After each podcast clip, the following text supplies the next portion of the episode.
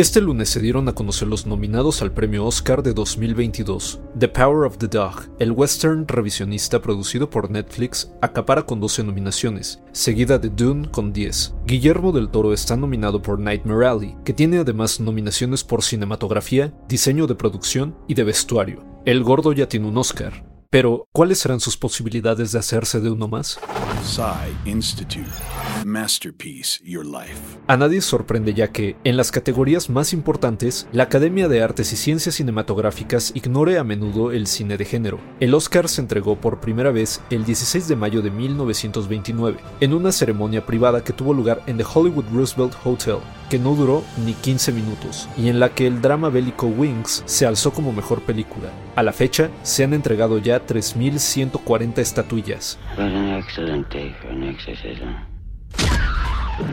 Y sin embargo, el terror, ciencia ficción y la fantasía rara vez se han hecho de un premio. La primera cinta de terror nominada a mejor película fue The Exorcist, de 1973, nominada a 10 premios incluyendo mejor película y director pero que no ganó ninguna de las dos. Ese honor le correspondería a The Silence of the Lambs, que ganó 8 premios incluyendo Mejor Película, Mejor Director, Mejor Actor y Actriz y Mejor Guión Adaptado. Es un logro que solo ella, It Happened One Night y One Flew Over the Cuckoo's Nest han alcanzado.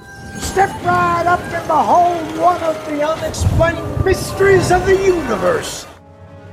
Otros filmes de corte fantástico como The Sixth Sense o Crouching Tiger Hidden Dragon habrían de conformarse con la nominación, al igual que Jaws, Raiders of the Lost Ark, E.T. the Extraterrestrial e incluso Star Wars. Fue hasta 2004 que The Return of the King ganaría Oscar a Mejor Película para una cinta de fantasía épica. Por supuesto, Del Toro se ha hecho ya de la estatuilla con The Shape of Water, una historia como de cuento de hadas sobre el amor entre una mujer sorda y un tritón. A pesar de su aura esotérica, su versión de Nightmare Alley es en realidad un drama con tintes noir. ¿Será que nuestro gordo tiene una mejor oportunidad?